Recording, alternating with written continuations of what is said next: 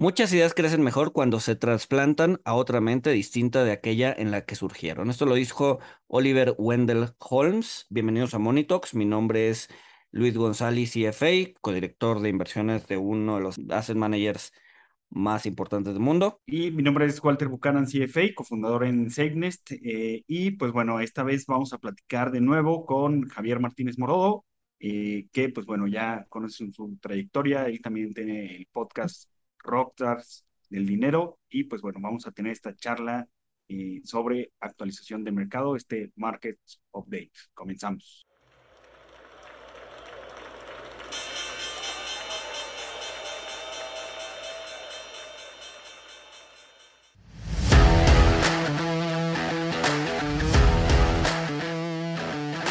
Monito, el otro lado de la moneda.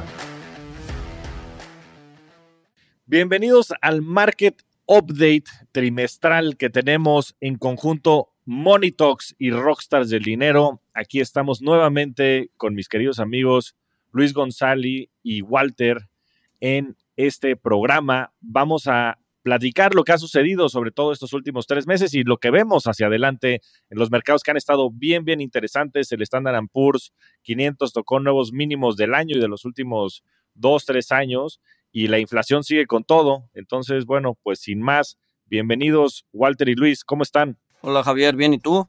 Bien, bien, a todo dar también por acá. bueno. Igual, igual Javier, un gusto estar aquí otra vez platicando de mercados. Pues listo, pues ¿cómo vemos los mercados?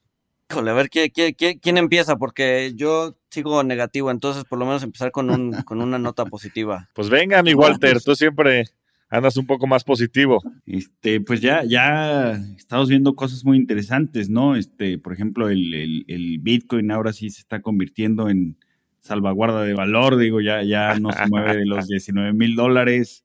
Este, la, la, verdad es que vivimos bastante turbulencia desde el último market update, el primero, que lo hicimos por ahí de julio, porque pues habíamos visto habíamos visto un buen rally en, en agosto, pero pues para que, para que todo se derrumbara e hiciéramos nuevos mínimos, la verdad es que se ha sentido bastante tensión. De, de hecho, Luis y yo, eh, pues estuvimos tensos ahí la, la, semana del desorden y del relajo de Reino Unido, donde estuvieron a punto de quedarse eh, pues sin liquidez para, para los bonos del gobierno. Eh, Increíble.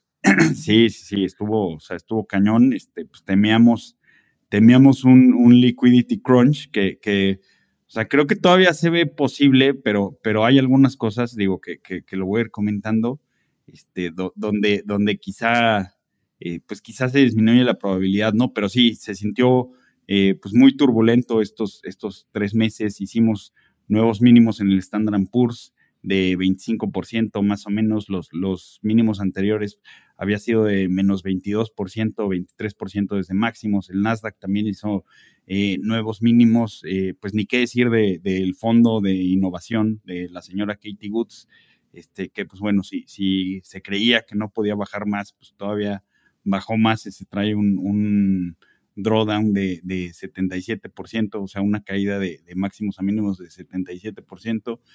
Eh, y, pues bueno, la, inflación todavía no cede, eh, todavía no llegamos al, peak inflation, eh, que, pues esto tiene nos tiene preocupados a muchos. Yo creo, y lo que, lo que he platicado con Luis y con Paco en el otro podcast, es que yo, a mí lo que me preocupa es que sí vi un cambio pues bastante marcado en, el tono de la Fed, de, la, de las, pues sí, de las minutos de, de las proyecciones de, eh, junio, julio, a las proyecciones de septiembre, creo que sí, eh, o sea, ya, ya todos sabemos que estaban hawkish, pero creo que se pusieron eh, más hawkish. Lo que les comento que me preocupa un poquito es que, pues si se tardaron un año, bueno, no un año, pero sí varios meses, en cambiar de view de que la inflación era transitoria, que pues bueno, ya no era transitoria, pues ahora que traen el view de que es persistente, pues también me, me pues me preocupa un poquito que vayan a tardar mucho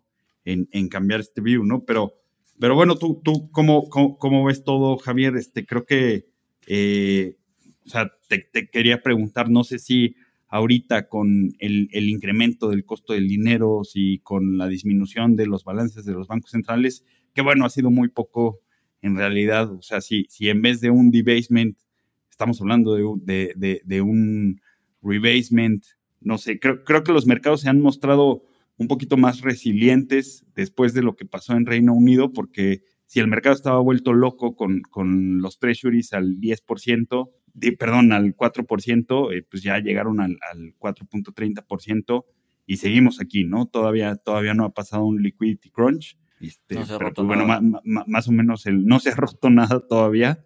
Este, que, que Luis va a decir que, que, eso es malo porque entonces falta algo de romperse. Pero no sé cómo, cómo, cómo ven ustedes eh, todo lo que ha pasado.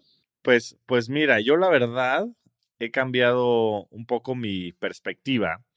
Yo sin duda creo que hay muchos indicadores que van a seguir siendo negativos por un, por un rato. El tema que, mencionas de la inflación, de lo que llaman el, el sticky inflation, eh, creo que sí se va a seguir manifestando, que es esta inflación del lado pues, del costo de la vivienda y del costo de la vida, inclusive pues, de los aumentos en los salarios y demás que generan esta, esta inflación más cíclica, perdón, más permanente, que, que no es cíclica, creo que es un indicador que, me sigue sorprendiendo que los economistas no puedan este, atinarle. Chance aquí nuestro querido Luis, que es el bueno, él sí, él sí le atina, pero... no, pero él es matemático.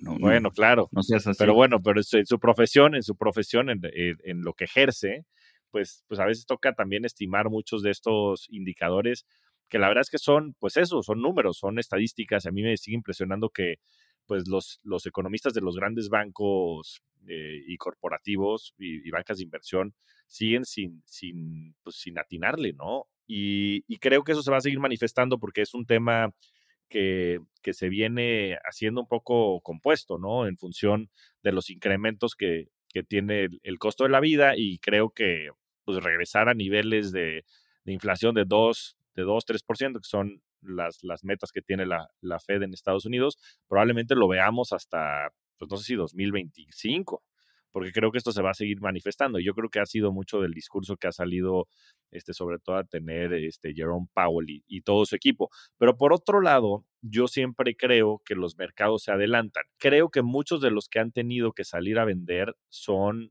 vendedores que necesitan vender. ¿Por qué?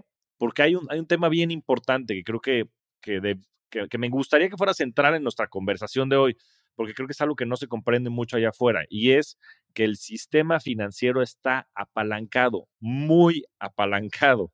Los bancos y los, o sea, los bancos comerciales tienen requerimientos de capital del 15% del total del balance que prestan a, los, a, las personas allá afuera. Eso quiere decir que están apalancados más de cinco veces en, la gran mayoría de los casos.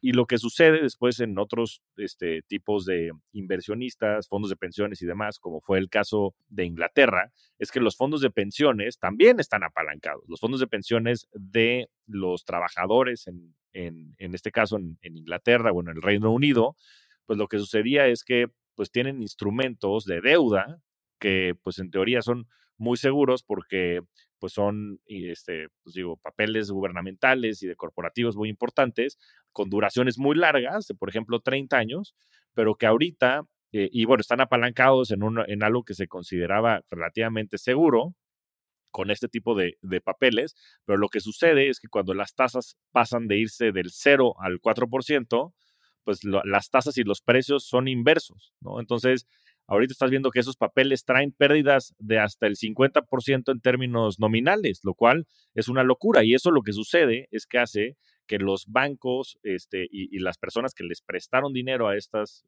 fondos de inversión, a estos fondos de pensiones, para ellos poder apalancarse y entonces tener rendimientos adicionales sobre ese préstamo que tienen y que invierten en estos papeles, entre comillas, bueno, que son seguros, pero que no suelen tener estas distorsiones en precios en periodos de tiempo tan cortos, tienen que salir a vender porque tienen llamadas de margen en el cual las personas que les prestaron el dinero le están diciendo, oye, pues a mí o me regresas este, los activos o yo te, te, ejecuto, o sea, o me regresas el dinero que yo te presté, o yo agarro y voy a vender tus, tus estos y van a ser pérdidas que vas a traer, pérdidas permanentes sobre el, vehículo de inversión, ¿no?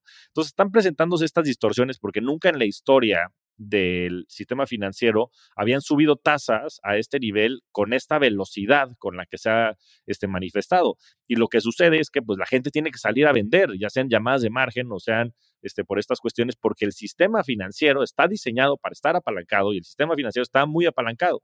Pero ahorita si volteas a ver, desde mi punto de vista, y como siempre decimos aquí, no son recomendaciones de inversión, empresas como Amazon, empresas como Disney, acabo de estar en Disney, es una locura, está hasta el copete de gente y, en fin, pues, tiene una maquinaria fuertísima de, de, una marca muy potente y de contenido de calidad. Amazon pues, tiene este, una red de distribución a nivel global, en, fin, Amazon Web Services, una serie de cuestiones que la verdad es que me parece que empiezan a ser este, puntos de entrada bien interesantes, ¿no? Inclusive el, el Standard Poor's 500, esto lo, lo sabrán mejor ustedes, creo que ya está en niveles de 13 veces price earnings. Y bueno, Luis nos dirá ahorita seguramente que los earnings van a bajar, ¿no? Los, los, ingresos de las empresas van a bajar y seguramente lo harán porque, pues, si entramos en recesión, la gente va a dejar de consumir y una serie de cosas.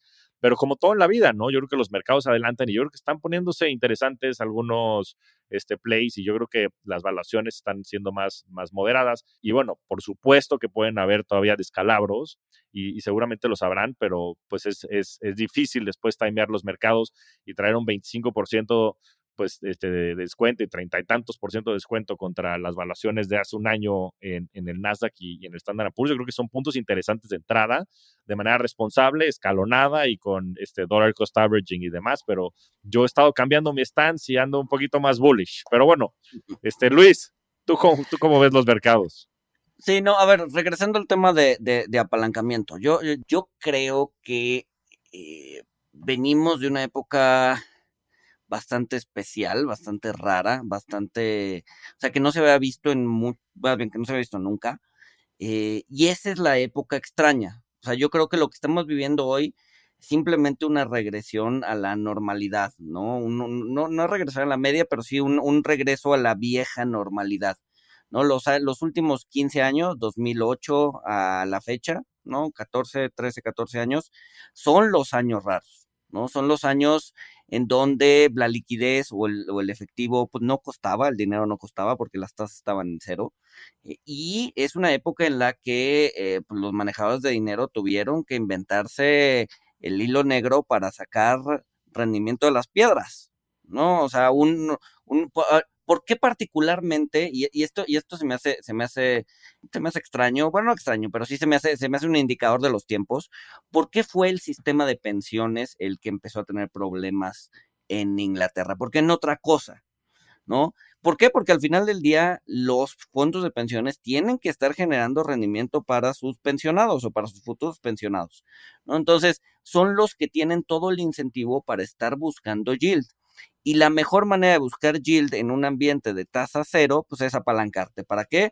Para que el yield que te está pagando 0.2, 0.3%, el yield de 5 o 10 años, pues con un apalancamiento del 10 o del 20 veces, pues lo puedas convertir en un yield decente, ¿no? En un yield de 4, 3, 4%, ¿no?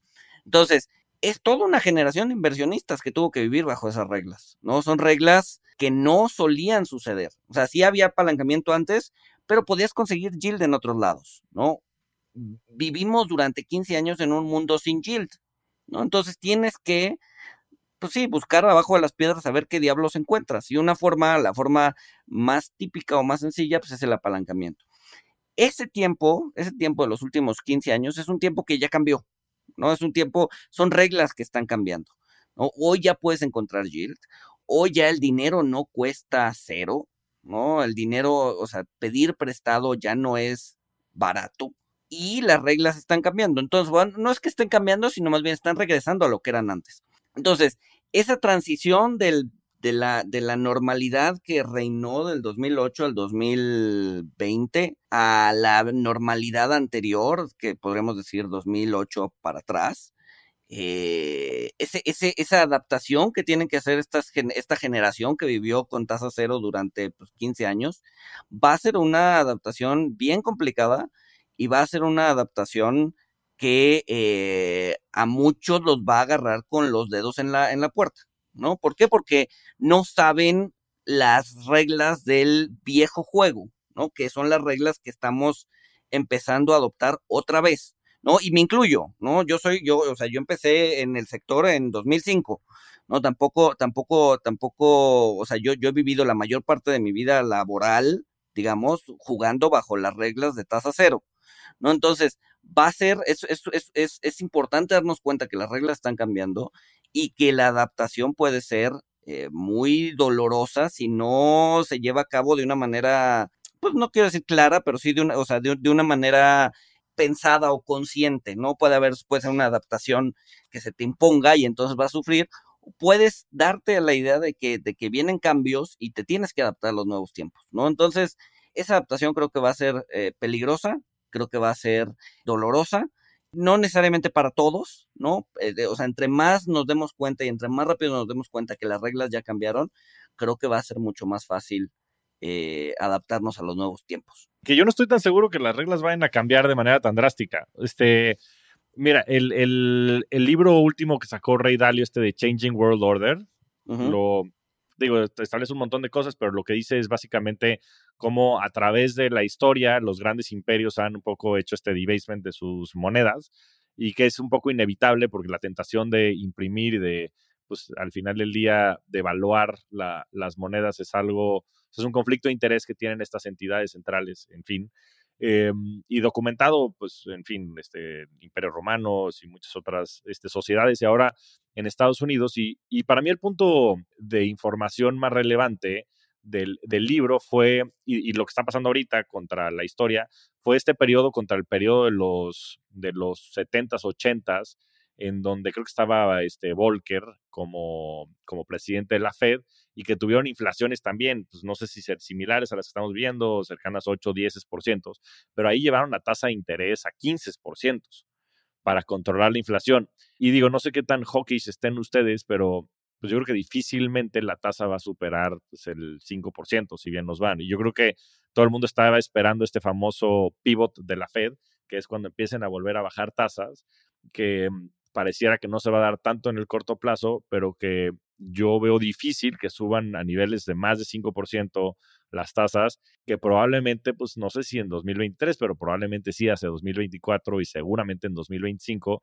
volverás a ver otra vez esta bajada de tasas y otra vez intentar controlar mucho el, pues sí, el, el, pues el, supply del dinero y una serie de cuestiones para que no regrese la inflación, pero pareciera que el tema de la inflación fue más producido por los estímulos fiscales que se dieron en el tema del COVID que por el manejo de la política monetaria de la Fed, sobre todo remontándome a lo que sucedió sobre todo en el periodo 2008-2020, ¿no? Que las tasas eran, eran relativamente bajas, pues no sé, subiste, llegaste a niveles de 13%, pero nunca más de eso y que, y que, y que se las iban jugando un poco este, para seguir fortaleciendo y que fuera un poco ese el estímulo de, de, la economía, que al final del día es la intención de la política fiscal y de la política monetaria. Entonces, o sea, comparto tu punto de vista en el sentido de que estamos viendo, vivimos una, una, una época típica, pero yo creo que la época típica desde mi punto de vista no fue de 2008 a 2022, sino probablemente de 2020 a 2022, que aparte de ahí fue donde fui, viste estos picos, ¿no? Que empresas como Zoom se fueron a medio trillón de dólares, este, Bitcoin a 70 mil dólares y una serie de cosas. Digo, esto se la estoy echando a, a, Luis aquí este, para que tenga de dónde agarrarse y se ponga buena la conversación. Pero, pero bueno, creo que, creo que el, el, momento atípico fueron estos últimos dos años y no los últimos 12. Yo pensaría que vamos a vivir en entornos de tasas bajas y que cada vez la tasa va a ser más baja. De hecho, si ves una gráfica de los últimos 100 años, la tasa consistentemente ha bajado y yo creo que eso va a ser difícil de revertir. Yo, o sea, sí, a ver, de, definitivamente ahorita vamos a vivir un ambiente de alza de tasas y eventualmente van a bajar, ¿no? Pero yo, yo sí, yo no creo que volvamos a tener una época, por lo menos no en el corto plazo ni en el mediano plazo, de inflaciones tan bajas como las que vivimos en 2008-2020. ¿no? O sea, en 2008-2020, en ese, en ese periodo, Estados Unidos eh, pues tuvo una inflación de 1.4 en promedio, ¿no? Cuando la meta era 2, ¿no? Hay, hay, hay como fuerzas inflacionarias en el mundo, Probable no, probablemente no a nivel de los 70, ¿no? Porque los 70 fue un tema, o sea, a ver, Estados Unidos no era, no era, eh, era muy dependiente del petróleo árabe, vino el embargo, vino la guerra de Yom Kippur, a pie de, bomba, digamos que en tres días la gasolina te subió 400%, dado que todo dependía de la gasolina, pues todo se fue al diablo. O sea, sí, sí tuviste un choque muy, muy fuerte, mucho más rápido de lo que estamos viviendo hoy, ¿no? Entonces, probablemente esta vez sea diferente en ese sentido, ¿no? En que no es, es un choque que, que probablemente ya esté aminorando. Eh, y probablemente no veamos tasas del 15% como cuando Volcker. ¿No? Pero hay, hay presiones que te indican que la inflación podría mantenerse por más tiempo, ¿no? El hecho de que pues, la globalización no está desapareciendo, pero sí se está reduciendo, ¿no? Ya no, ya no, o sea, las, las empresas ya no voltean a ver los mercados más eficientes en términos de sueldo y salarios, etcétera, sino voltean a ver a los mercados que, además de baratos, tienen cierta afinidad geopolítica, de tal forma que si le cierran la llave, pues no, no, o, cierran las fronteras, pues no generes disrupciones en la cadena de suministros, ¿no? Entonces, eso pues va a tender a ser un poco más caro, ¿no? Este, ¿por qué? Porque ya no nada más buscas eficiencia, sino además buscas eficiencia y buscas además estar con los aliados. Entonces, dado que metes más constraints, más, más restricciones a la ecuación, pues no llegas al punto óptimo, sino llegas a un punto subóptimo que no necesariamente es el más barato. Entonces, eso va a tender a encarecer la cadena de suministros. Tienes el tema de eh, problemas geopolíticos que van a seguir existiendo, ¿no? Ucrania, Rusia, eso no se va, eso no se va a resolver pronto. Eh, tienes la idea de Neil Ferguson, ¿no? De que estamos entrando en una segunda guerra fría ¿no? Ahora Estados Unidos contra China en lugar de Estados Unidos contra Rusia y pues eso obviamente va a seguir generando problemas eh, geopolíticos y, estrés en la cadena de suministros. Tienes problemas eh, ambientales, ¿no? En donde probablemente sequías o inundaciones te tiren producción de, eh, agropecuaria. Entonces, como que todo indica que la inflación llegó para quedarse, no a los niveles actuales, pero sí estacionada en un nivel incómodamente alto para los bancos centrales, no un 3, 3,5%, 4%, y eso te podría indicar un ambiente de tasas un poco más altas que, eh, que antes, no necesariamente pegadas en el cero, pero sí tasas más altas, ¿no? Y al final del día es un regreso a la media. Si, volteamos a ver, y, ahorita lo comento porque estoy leyendo un libro eh, que habla al respecto, ¿no? Que son, que es la historia de las tasas desde 5.000 años para atrás, este, es, es, es, es bien interesante ver cómo las, las tasas normales en un mercado normal, no en el mercado como de agiotistas o en el mercado de usura, ¿no? En donde sí las tasas se disparaban al 20, al 30%, eh, pero las tasas normales en un mercado normal en, digas, Mesopotamia, Grecia, Roma, andaban alrededor del 4, del 5%, igual que lo que están hoy, ¿no? O sea, a lo que voy es, digamos que es históricamente el nivel natural de las tasas, ¿no? Yo creo que estamos regresando ahí.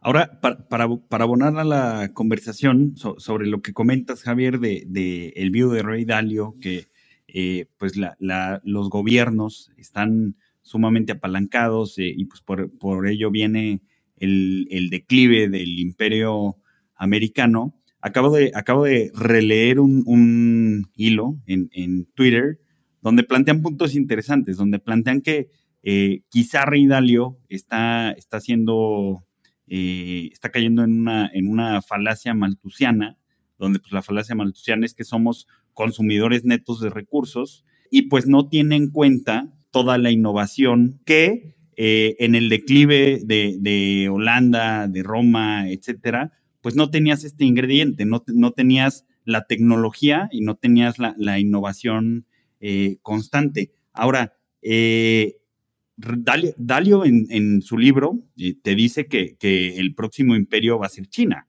pero pues China también está súper apalancadísimo, o sea, podemos voltear a ver lo que está sucediendo en el mercado de, real estate, eh, las ciudades fantasmas, los niveles de deuda, eh, y pues realmente en, temas de apalancamiento, yo me pregunto, o sea, ¿realmente hay una diferencia? O sea, si el apalancamiento va a ser el declive de Estados Unidos, ¿por qué va a ser el auge de China?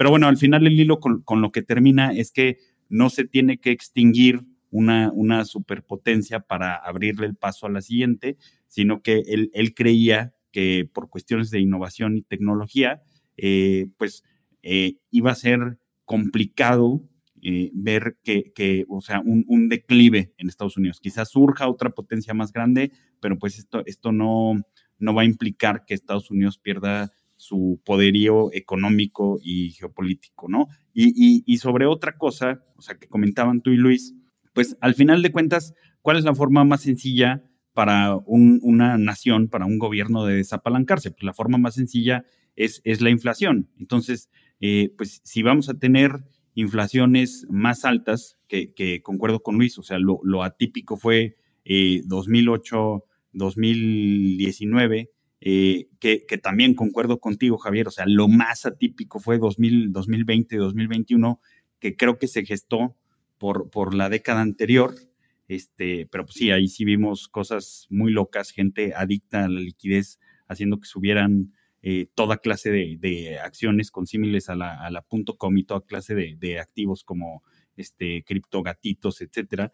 Este, pero eh, me, parece muy interesante lo que comentaba Luis respecto al, reordenamiento del mundo, eh, ligándolo con, un artículo de, de, Russell Napier que dice que, para los próximos años, o sea, los gobiernos la van a tener fácil, entre comillas. ¿Por qué? Porque el, el reshoring, o sea, la, desglobalización, entre comillas, eh, va a traer inversiones fuertes de capital este, que pues esta sí, eh, eh, o sea, como lo comenta Luis, como te va a salir más cara tu cadena de suministro, pues vas a tener inflaciones altas, pero pues a la gente no le va a importar tanto porque la inversión en, capital, como va a ser fuerte, pues vas a tener altos crecimientos nominales. Entonces, a lo mejor el crecimiento real va a ser bajo, pero como vas a tener eh, crecimientos nominales altos, vas a tener la gente con empleo, que de hecho, no lo hemos comentado, pero pues la, recesión que se viene o, que ya estamos viviendo es la recesión más rara porque es la, recesión,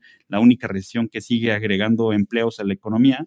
Este, pero bueno, lo, que ponía Rosel Napier es que vas a tener inversión en capital, vas a tener generación de empleo, vas a tener incremento de capacidad, vas a tener inflación, pero eso va a ayudar a los gobiernos a, a desapalancarse. Y si ahorita Estados Unidos deuda corporativa y gubernamental está 300% el, su GDP, eh, con la inflación pues, va a lograr llegar a, un 200%. O sea, sé que tienen que pasar muchísimas cosas para que esto suceda, pero lo comento porque fue el, pues sí, ha sido el, primer análisis que leo out of the box que pues, tiene pies y cabeza, ¿no? Y como digo, tienen que pasar un chorro de cosas para llegar ahí, pero sí lo estamos viendo, ¿no? O sea, sí, sí estamos viendo desde antes de la pandemia, pues sí veíamos a, Donald Trump abogando a las empresas por regresar la producción a Estados Unidos. Veíamos tendencias sociales de gente queriendo que regresaran sus trabajos,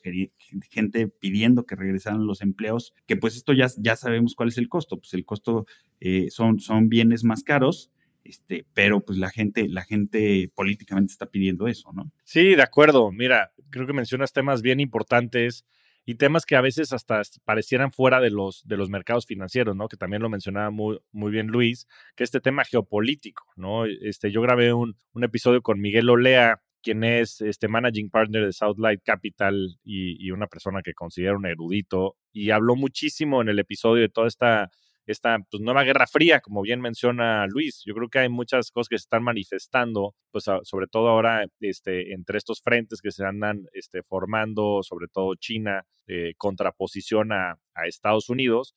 Y, cómo esto ha llevado a todo este tema de nearshoring y a este reacomodamiento de el comercio a nivel global y de estas nuevas cadenas de suministro, lo cual creo que es extremadamente positivo para México porque pues, pues sí, se están reacomodando muchas estas cadenas de producción hacia México y demás, y, yo creo que eso es parte de la fortaleza del peso, que es algo de lo que me gustaría ahorita entrar a detalle, pero creo que este reordenamiento del, pues sí, del mundo, creo que está pues también causando mucha disrupción, como bien menciona Luis, en temas inflacionarios y demás, en donde no necesariamente vas a ir por lugares que sean más eficientes, pero que es una realidad, ¿no? Y por otro lado, pues sigues con el conflicto geopolítico en este, Ucrania y Rusia, que pareciera que no va a desaparecer, y yo creo que las presiones inflacionarias, pues como bien mencionan, los dos van a continuar. Entonces, lo que me gustaría, a ver si les, les parece esta dinámica, es que dijéramos nuestro, nuestra, nuestro punto de vista de si compran o venden de estos siguientes cuatro activos, dado lo que sabemos hoy, que es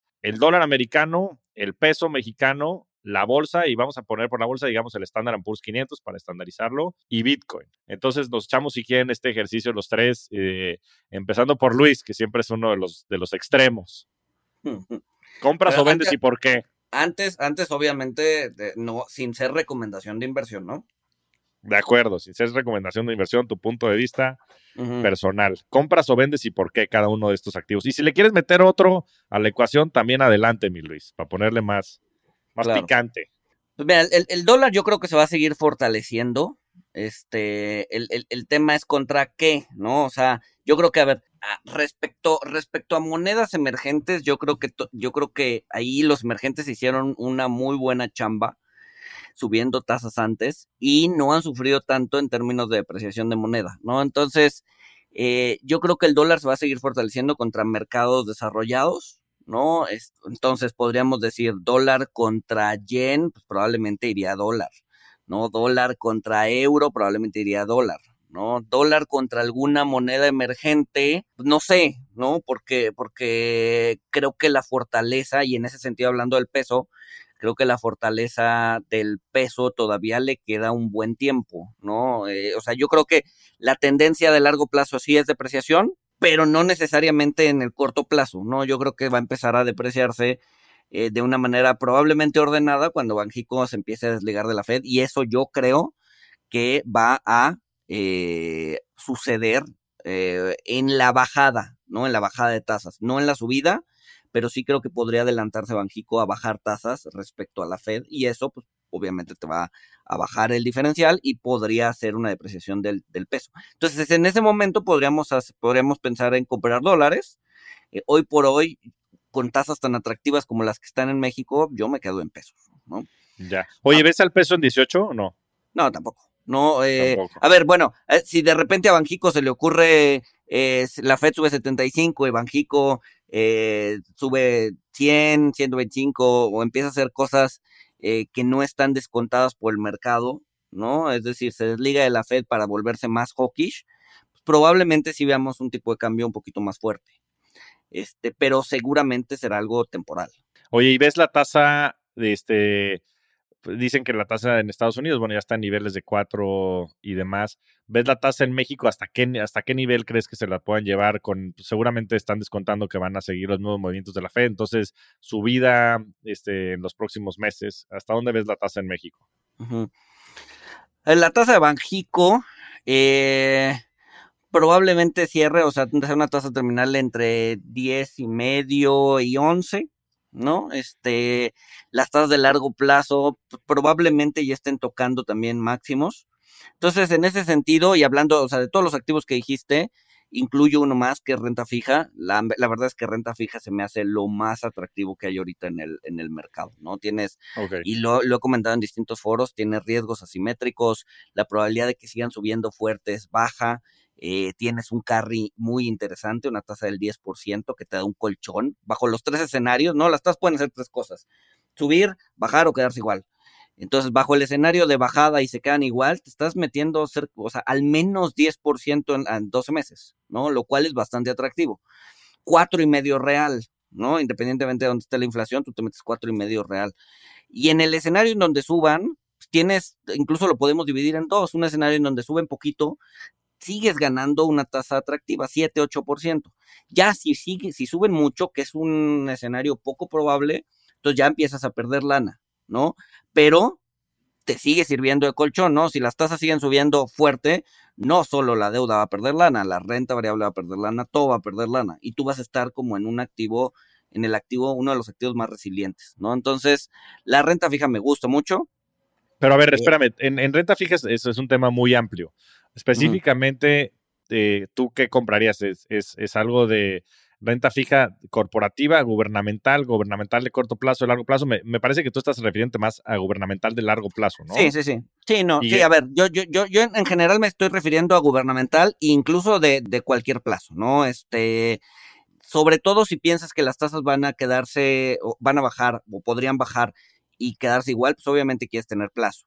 Sí, no, o sea, sin meternos a la deuda corporativa, porque ahí sí ya hay que empezar a hacer eh, algunos... Selectivos. Sí, algún, sí, empezar a ser selectivos. No, renta, renta fija, cuando me refiero a renta fija, es renta gubernamental mexicana, ¿no? Ok. M bonos, UDIBONOS. Em, en, en, en, en, en equity. Pero a ver, este, M-bonos, sudibonos, ¿tienes alguna preferencia? Los sudibonos, para todos aquellos allá afuera, te, te protegen de la inflación. Entonces te pagan una tasa real, ¿no? ¿Correcto? Exacto, exacto. Te pagan, te, te, te, te, pagan una tasa arriba de inflación. Hay, hay muchos, a ver, hay muchos mis, nos podemos pasar otra media hora hablando de udibonos, pero hay muchos misconceptions de cómo funcionan los udibonos, ¿no? Entonces, eh, hace, hace poquito, ¿no? Y si quieren, échenle un ojo ahí a, mi Twitter o a la, o a la página de, de, Franklin, que es donde trabajo. Eh, el último análisis que hice fue justamente una explicación de los sudibonos, ¿no? Fueron cuatro o cinco páginas de cómo funcionan. El hecho de que te paguen 4% real y que la inflación esté al 6% real, al 6% o al 8%, no quiere decir que en un año te van a pagar 12% o 10% nominal, ¿no? Entonces, funcionan de una manera un poquito más tangencial respecto a la inflación. Entonces, sí te cubren frente a la inflación, pero eh, tienen sus bemoles, ¿no? Entonces, nada más aguas cuando inviertan eh, en, este tipo de instrumentos. Pero bueno, es, es, es eh, sí, renta, renta fija. Luego, renta variable. yo pensaría que todavía nos queda bajar un poco más, ¿no? La última vez que hablamos estábamos estaba yo diciendo que todavía le faltaba como un 20%, a ver, todavía no se ha consolidado ese 20%, pero yo, yo, yo pienso que todavía tenemos, eh, puede haber una compresión de utilidades, eh, puede haber mucho más volatilidad, bajo la idea de que algo se puede romper, entonces podríamos pensar que eh, todavía no lo hemos visto y puede generar volatilidad cuando eso suceda. Entonces, bueno, yo, yo, yo estaría un poco cauteloso con renta variable. Eh, no sé si ya tocaron el mínimo, ¿no? Podría ser, mi, mi, escenario base es que no, pero pues puede estar equivocado. Entonces, eh, lo que sí es cierto es que los activos pues están más baratos que hace un año, ¿no? Entonces, empezar a promediar a la baja creo que es lo más sensato, ¿no? Creo que es lo más sensato. Intentar adivinar dónde es el mínimo es futil, no tiene sentido, nadie lo sabe. Entonces, pues empezar a promediar la baja con las valuaciones actuales creo que hace sentido aunque yo soy de la idea de que podríamos ver más volatilidad y podríamos ver nuevos mínimos, ¿no? ¿Y, mínimos a qué nivel? ¿3,200? O sea, ¿dónde ves tu...? O sea, como dices, es fútil, pero tú decías 20% y ese 20%, pues no recuerdo en qué niveles estábamos en julio, pero... O sea, tú lo ves en niveles de 3,200. Entre 3 y 3,200 podría ser, ¿no? Que implicaría una baja como del 15% de su nivel actual, más o menos. Correcto. Este, y de Bitcoin, pues, este... ¿Ya habías comprado tus Bitcoins, Luis? ¿Qué pasó? No, no, no, a ver, compré, pero, pero, pero no para mantenerlos. A ver, la verdad es que he encontrado el, nicho al que creo que pertenece el, los criptoactivos, que es transferencias internacionales, ¿no? O sea, me ha servido muchísimo, o sea, ahorita, sobre todo que está el americano, este, tengo varios amigos en, en Estados Unidos que eh, estás perdiendo apuestas y estás perdiendo apuestas, me imagino. perdiendo, y perdiendo, perdiendo, y ganando, exacto, exacto, exacto. Entonces, antes usábamos PayPal, pero pues la comisión era, era, era terrible, ¿no? Te quitaba el 5 o el 6% y ahorita, o sea, hacerlo a través de un criptoactivo es, es, es, es lo mejor que nos puede haber pasado, ¿no? Entonces, o sea, tiene, tiene, tiene su nicho. De ahí a usarlo como instrumento de inversión o de especulación, sigo pensando que no funciona. Perfecto. Entonces, no, sigue sin gustarte el Bitcoin. Bueno, pues espera, a ver por cuánto tiempo hacemos este, este market update, a ver si te logramos convencer, Walter y yo. a ver, Walter, venga, vas tú, tu, tu, tu, turno. Pues yo, o sea, yo estoy similar en, en, en varias cosas. Este, por ejemplo, o sea, dólar a, mí no me gusta invertir en monedas naked, este, no, no, no es algo que, haga ni que recomiende, eh, pero pues sí, o sea, pues contra el euro, contra el yen, este, pues sí, creo, creo que activos dolarizados eh, son mejores, o sea, yo, yo eh, me inclinaría por activos dolarizados. Eh, igual, como te digo, como, como no me gustan las monedas naked, pero sí me gusta la tasa de México. De hecho, esto. Pero a ver, regresémonos uno, uno antes, mi Luis. Del, del tema del dólar, eh, la renta fija en dólares, o sea, igual, deuda gubernamental en dólares. Pues eh, sí, deuda gubernamental en dólares, pues pudiera, o sea, Sí, pero, pero poco. O sea, la, la, verdad es que ahorita, o sea, deuda ¿Prefieres el peso? Prefieres en pesos. Prefiero, ahorita prefiero deuda, deuda en pesos. La, verdad es que trae una fortaleza eh, muy buena. Si, si se materializa lo que comentamos, Javier, de, eh, pues más inversión en, en plantas aquí, en reshoring, en friendshoring, creo que eso le va a seguir dando fortaleza. Eh, digo, hay factores que hay que cuidar y hay, hay factores que, que preocupan, pero pues ahorita a tasas, eh, pues es que tiene, tiene las tasas de corto plazo al, al pues la, el año se ha acercado al 11. 10, ¿no? Al 11. Se ha acercado, o sea, se ha acercado al 11. Creo que ya hubo una subasta que salió al 11, está al 10.88, 10.70. Este, y las de, las de mediano y largo plazo, eh, o sea, sabiéndolo hacer. Mira, yo, yo no hago deuda corporativa, yo no manejo deuda corporativa para nada, porque sabiendo manejar bien la, la, parte de deuda de 5 años, de 10 años, eh, o inclusive de, mayor plazo, eh, pues no, no, el premio que te da la deuda corporativa como inversionista retail eh, y lo que necesitas para estar bien diversificado, pues la realidad es que la, la, la, tasa gubernamental, los bonos M y los UDIBonos son una belleza, ¿no? Este, también me gustan mucho los sudibonos, los he comentado con Luis. Este, de, hecho, eh, un, misconception que hay es que, pues, como son bonos en tasa real, deberían de tener un, castigo contra los bonos en, nominal. Eh, estadísticamente, pues nos damos cuenta de que a veces esto no se cumple.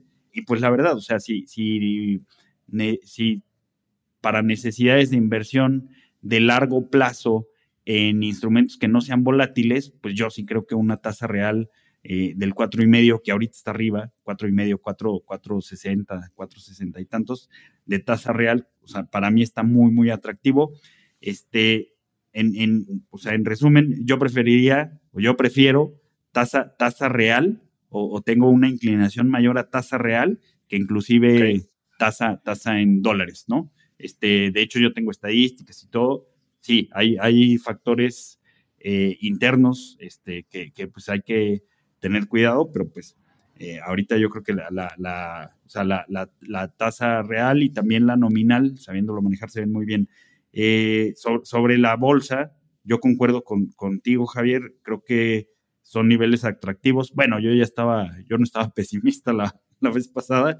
Este, creo que son niveles atractivos pero pues hay, que tener ciertas eh, consideraciones en cuenta, ¿no? El Standard Poor's 500, el 26% es Information Technology, o sea, más de una cuarta parte es Information Technology. Creo que se materializó eh, o se está materializando eh, mi miedo más grande. Yo, yo le comentaba a mi socio, a Luis, a, amigos, les decía, no, no me da tanto miedo un, un, crack, porque pues, a veces son como el de 2020, que pues caen y luego ya de ahí empieza a subir todo.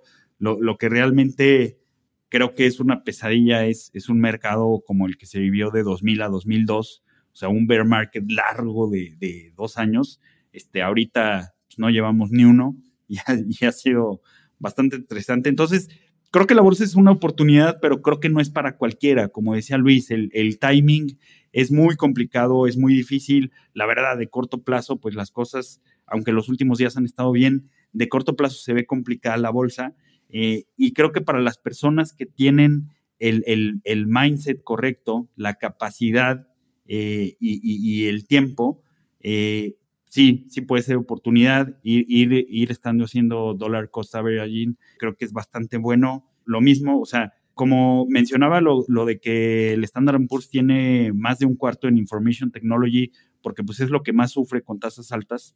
Entonces, pues si vemos sorpresas, más sorpresas hockeys de la Fed, le, van a pegar ahí, pero creo que eh, eh, está atractivo el sector. La mentalidad correcta, en resumen, para mí, creo, creo que, digo, tengo ahí un video en, mi canal, pero pues la mentalidad correcta es que pues, para, para ganar y para aprovechar estas oportunidades, eh, que yo creo que son oportunidades para, para la próxima década, pues tienes que estar dispuesto a perder de corto plazo. Tienes que eh, hacer, tienes que ganar por el camino indirecto y pues ahorita no se ve, no se ven muchos drivers positivos para, para la bolsa, para el Standard Poor's, eh, pero por, o sea, paradójicamente yo creo que sí ya estamos en, niveles atractivos con el mindset eh, correcto. Eh, sobre, sobre, además que la bolsa también es, como decía Luis, que le gustan los bonos porque tienen un riesgo asimétrico. Para mí la renta variable pues también es un riesgo asimétrico porque vamos a pensar que se acaba el mundo, cae un meteorito o lo que sea, eh, explota Yellowstone, pues vas a perder lo, que tengas invertido en renta variable. La parte de tu allocation que está en renta variable, pues sí, eso se va a perder si se acaba el mundo, ¿no? Este, pero hacia arriba, pues hacia arriba no, no está topado lo que pueda generar y, el compounding que te pueda dar la renta variable. Entonces, con buenas valuaciones, siendo un activo que naturalmente tiene un riesgo asimétrico, pues sí, me, gusta bastante. Eh, sobre, sobre Bitcoin, eh, pues yo creo que eh, he estado leyendo mucho, Javier, de, lo que está pasando con los mineros. No, no, sé si tú has estado leyendo esto.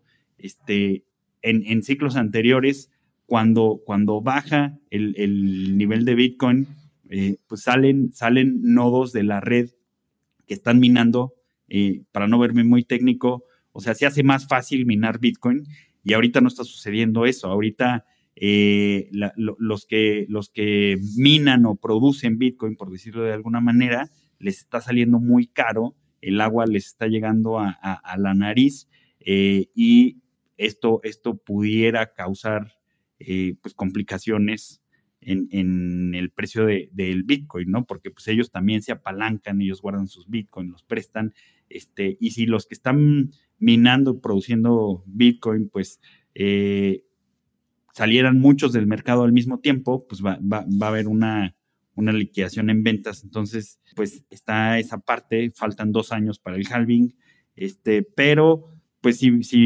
si, viéramos eh, pues, algunas caídas interesantes de forma especulativa este, y con, con, poco porcentaje del portafolio, pues creo que, creo que resulta atractivo, ¿no? De, de, hecho, pero esto más como, como en la parte de, de dinero loco, de Mad Money, vi que el Chicago Mercantile Exchange va a listar este, unas, unas este, mini opciones de, Bitcoin y de Ethereum, creo. Este, entonces, pues, quiero ver a ver si se puede hacer algo. Este, obviamente no, no lo hagan en casa, pero quiero ver si se puede hacer algo eh, de cara al próximo, al próximo halving con, con, dinero loco, ¿no? Con, con más money. Este, y yo, yo te preguntaría, Javier, yo agregaría, ahorita que nos digas tu view de estos activos, yo agregaría como activos este, NFTs, que nos digas tu, visión de tu view de NFTs y de real estate en el metaverso. Ándale. Pues ahora sí ya le, le metiste picante, Walter. Este, y ya me di cuenta por qué Luis anda perdiendo tanto dinero en los, en, en, el, en el fantasy, en el americano. Ahí vi que tienes su gorra de los broncos que están para. Sí, no, no, no. no, definitivamente a, mi equipo no le apuesto. Ese es el peor de la liga. Entonces, de hecho, ahí, ahí, me cubro apostándole en contra. Exacto, híjole, y aparte parecía todo lo contrario, ¿no? Con Russell Wilson y demás, pero bueno, ya tendremos que armar un, uno de, de, la NFL. A ver, les platico mi view. Yo, la verdad es que estoy bastante, bastante en línea con ustedes. Yo creo que la renta fija, si bien es algo que no domino y que nunca ha sido mi expertise, pues la gente a mi alrededor y demás, y, y digo, por hasta sentido común, como lo mencionaban ahorita, desde cualquier punto de vista, tasa real de 4,5% con este entorno inflacionario, este, tasa nominal del casi 11% a un año en pesos. Yo creo que eso refleja mucho la fortaleza del peso. El dólar también contra los países desarrollados pues, claramente ha demostrado su hegemonía y fueron los primeros en pues, reaccionar a esto.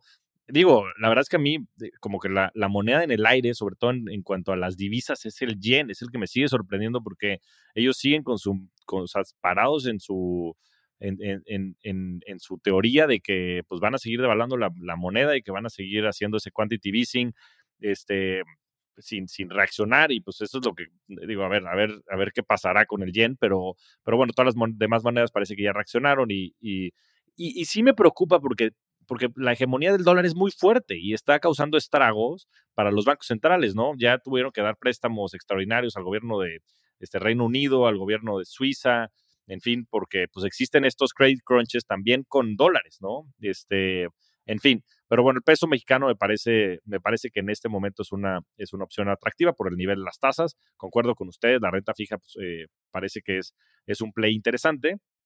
En cuanto a la bolsa, yo la verdad es que pues cada vez estoy un poquito más positivo, si bien estoy de acuerdo, pues es imposible timear el mercado y nunca nadie sabe cuál va a ser el, el fondo después, pues mides mucho estos indicadores de, fear and greed, ¿no? Que decía tanto Warren Buffett, ¿no? Be greedy when people are fearful and fearful when people are greedy. Y yo creo que ya se huele la sangre en la calle, ¿saben? O sea, ya sale Miller, Jamie Dimon, este, Rey Dalio, ya salen todos a decir que esto va a ser una catástrofe. Este, el sentimiento de los inversionistas y el consumidor están mínimos históricos. Entonces, esos suelen ser puntos de inflexión, ¿no? Pero bueno, más allá de eso, también creo que la evaluación, como decía este Luis al principio, es, más razonable y pues muchas de las cosas que has mencionado, Walter, creo que tienes mucha razón. Eh, y por eso yo empezaría a comprar ahorita. Eh, yo la verdad es que había estado muy líquido porque pues, sí me parecía que los, los niveles de, sobre todo esta subida última que hubo de julio a agosto, me pareció como súper efímera la, la, subida y no parecía tener mucho sustento. Ahora a ver qué pasa con, con, los, con los reportes que son justo en estas semanas y eso yo creo que va a dictar mucho el rumbo y sobre todo, más que los reportes, las proyecciones, ¿no? Porque los reportes yo creo que no van a venir tan mal, el consumidor sigue bastante sano, pero pues sí los pronósticos de las empresas, ¿no? Pero yo empezaría a comprar, no descarto, como dicen, tal vez 3.000, 3.200, pero bueno, sobre todo las personas que tienen ingreso disponible, las personas jóvenes que están generando excedentes, creo que este es el momento, o sea, estos son momentos como esos en el 2008 y en, y en 2000, y en muchos otros eh, momentos de la historia en donde se pueden hacer muy buenas inversiones y se puede construir generational wealth siempre y cuando tengas un horizonte de inversión de largo plazo, ¿no? De 10, 20, 30 años, ¿no? Idealmente porque eso es lo que va a ser justo el, este, lo que decía Walter, este, este componente asimétrico, ¿no? Pues si pierdes, le metes 100 y se va a 50% abajo, perdiste 50. Pero de 2008 a 2022, la bolsa subió casi seis veces. Entonces, este, estás hablando de niveles de 700 puntos hasta 4200, ¿no? Entonces, este, mm, bueno, seis veces. Pues es increíble lo que puedes hacer con el interés compuesto. Entonces, es, la manera de que se pueden, y fueron 12 años, es increíble el rendimiento que tuvo en ese periodo de tiempo el Standard Poor's 500 y creo que ahorita se está presentando otra vez esa oportunidad. De Bitcoin y, Ethereum, la verdad es que pues van a estar muy correlacionados, yo creo, con el entorno macro se han vuelto eh, activos de riesgo y muy correlacionados a las bolsas. Creo que el Bitcoin tiene ya una correlación del 70% contra el Nasdaq. Y esto lo explica mucho el hecho de que, sobre todo en 2020, entraron muchos inversionistas institucionales. Y eso lo que hace es que, pues, este, pues las estrategias de inversión pues, están muy correlacionadas, ¿no? Entonces, cuando la gente sale, los inversionistas institucionales salen a vender el Standard Poor's 500 porque tienen llamadas de, de margen, eh, porque el entorno se, se, torna negativo y ellos se tornan un poco más cautelosos, también salen a vender estos activos. Entonces yo creo que va a depender mucho del entorno económico, pero bueno, si me encantaba en 50 mil, me encanta en 19 y si me encantaba en 4800 el, el Ether, me encanta en 1300. Yo la verdad creo mucho en lo que la tecnología puede representar para el sistema financiero, sobre todo yo estoy muy convencido de que gran parte del sistema financiero, que me parece que la infraestructura es obsoleta y es simplemente de otro siglo, va a ser reemplazada, no tanto por Bitcoin, pero sí por Ethereum. Yo, este, para los que me hayan escuchado, estoy mucho más positivo en Ethereum que en Bitcoin. Yo creo que las capacidades que tiene y el impacto que va a tener, el mercado potencial, etcétera, es mucho más grande. Entonces, mucho más eh, positivo en, Ethereum. Pero bueno, creo que Bitcoin va a ser el nuevo oro digital y yo creo que va a ser cuestión de tiempo para que reemplace, sobre todo al, oro como resguardo de valor. No creo que vaya a reemplazar al dólar. Yo creo que las divisas este, fiat son muy necesarias porque mantiene esa estabilidad de precios y una serie de cosas y cuestiones que son útiles para la sociedad pero sí creo que Bitcoin y Ethereum van a subir en largo plazo, al igual que creo con la bolsa. Yo empezaría a comprar de manera cautelosa eh, y, con un horizonte de, de, muy largo plazo. Ahora, en el tema de NFTs y real estate en el metaverso, no estoy nada positivo, para ser muy honesto. Siempre he pensado sobre todo el tema de los NFTs, que tienen un componente especulativo muy importante. Pues has visto que todos estos han bajado. Yo creo que suelen ser los últimos en bajar porque son activos que no tienen tanta liquidez como otros. Este, el volumen de los NFTs ha bajado de manera considerable. si bien creo que la tecnología y el, y el concepto de los non-fungible tokens tiene muchísimo potencial para un montón de cosas, ¿eh? un montón de cosas, para contratos digitales, para propiedades reales. Si bien creo que inclusive el, metaverso y, y, el real estate en el metaverso va a tener mucho potencial, yo creo que falta ver esa nueva pata de innovación en donde en verdad sean útiles, ¿no? Yo creo que estamos pasando pues una otra burbuja especulativa. Creo que sin duda hay arte que tiene valor. No creo que todo el arte que hay tiene valor. Yo creo que muchas de estas cosas pues simplemente son hypes, son trends y la gente las compra porque Justin Bieber los compra y creo que eso no tiene mucho sustento, pero creo que va a haber mucha ¿Tú qué te compraste, Javier? No, yo, mira, de NFTs no me compré nada. Bueno, tengo un par que, que compré de, este, de unas colecciones de arte de unos amigos mexicanos. Este, nada significativo. De real estate en el metaverso sí compré, compré en 2017 terrenos de Decentraland. La verdad me, me fue de maravilla. Digo, como todo, todo es timing. Decentraland fue la primera eh, pues sí, tierra en el metaverso y la verdad es que creo que ha sido la que más ha tenido atracción, pero ahora pues ya todos sacaron su metaverso, ¿no? Este, estos de Board Ape Jet Club, que es Yuga Labs, ya también sacó su metaverso y, pues yo creo que la moneda está en el aire, pues habrá, habrá que ver cuáles de estos metaversos funcionan, yo creo que sí va a ser una tendencia en el, en el muy largo plazo, yo creo que como todo, lo decía Bill Gates, decía, la gente suele sobreestimar la tecnología en el corto plazo y subestimarla en el largo yo creo que pues esta apuesta del metaverso le está saliendo cara hasta Facebook y creo que mucho de esto pues simplemente fue hype que, que, no hace mucho sentido, pero creo que en el largo plazo sí va, sí va a hacer sentido. Pero bueno, ahorita la verdad es que no compraría ningún NFT. Yo creo que los terrenos también en el metaverso, pues también preciados después de una subida muy fuerte y una bajada también importante. Tengo mis terrenos de Decentraland, no los pienso vender y, creo que en el tiempo pueden llegar a valer algo, pero tampoco compraría ahorita nada de arte, ni, ni Bored Ape Close, ni, este, ni Moonbirds, ni CryptoPunks, ni ninguna de esas cosas. No me hace sentido tener un, un, un mono por pues, casi 100 mil dólares. Este, no. Eh, y, y, y, si los tuviera, tampoco los invertiría en eso. Creo que hay cosas más interesantes. Los invertiría en el Standard Poor's 500, en Ethereum, este, en, real estate físico probablemente también. La verdad es que no, no estoy muy en esa, en esa ola. ¿Qué opinan? Pues, o sea, como dices, bueno, no, o sea, larga historia corta, este, no, no, no me hacen mucho sentido.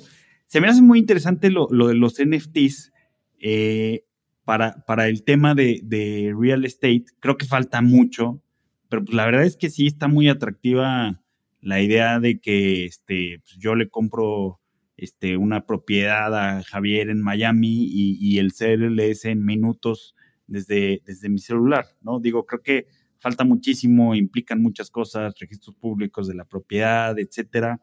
Este, pero de esto a que, a que pues estas tecnologías tengan un valor incalculable, yo muchas veces, y, te quería preguntar, Javier, yo muchas veces pienso sobre el blockchain y sobre, sobre esta, nueva tecnología.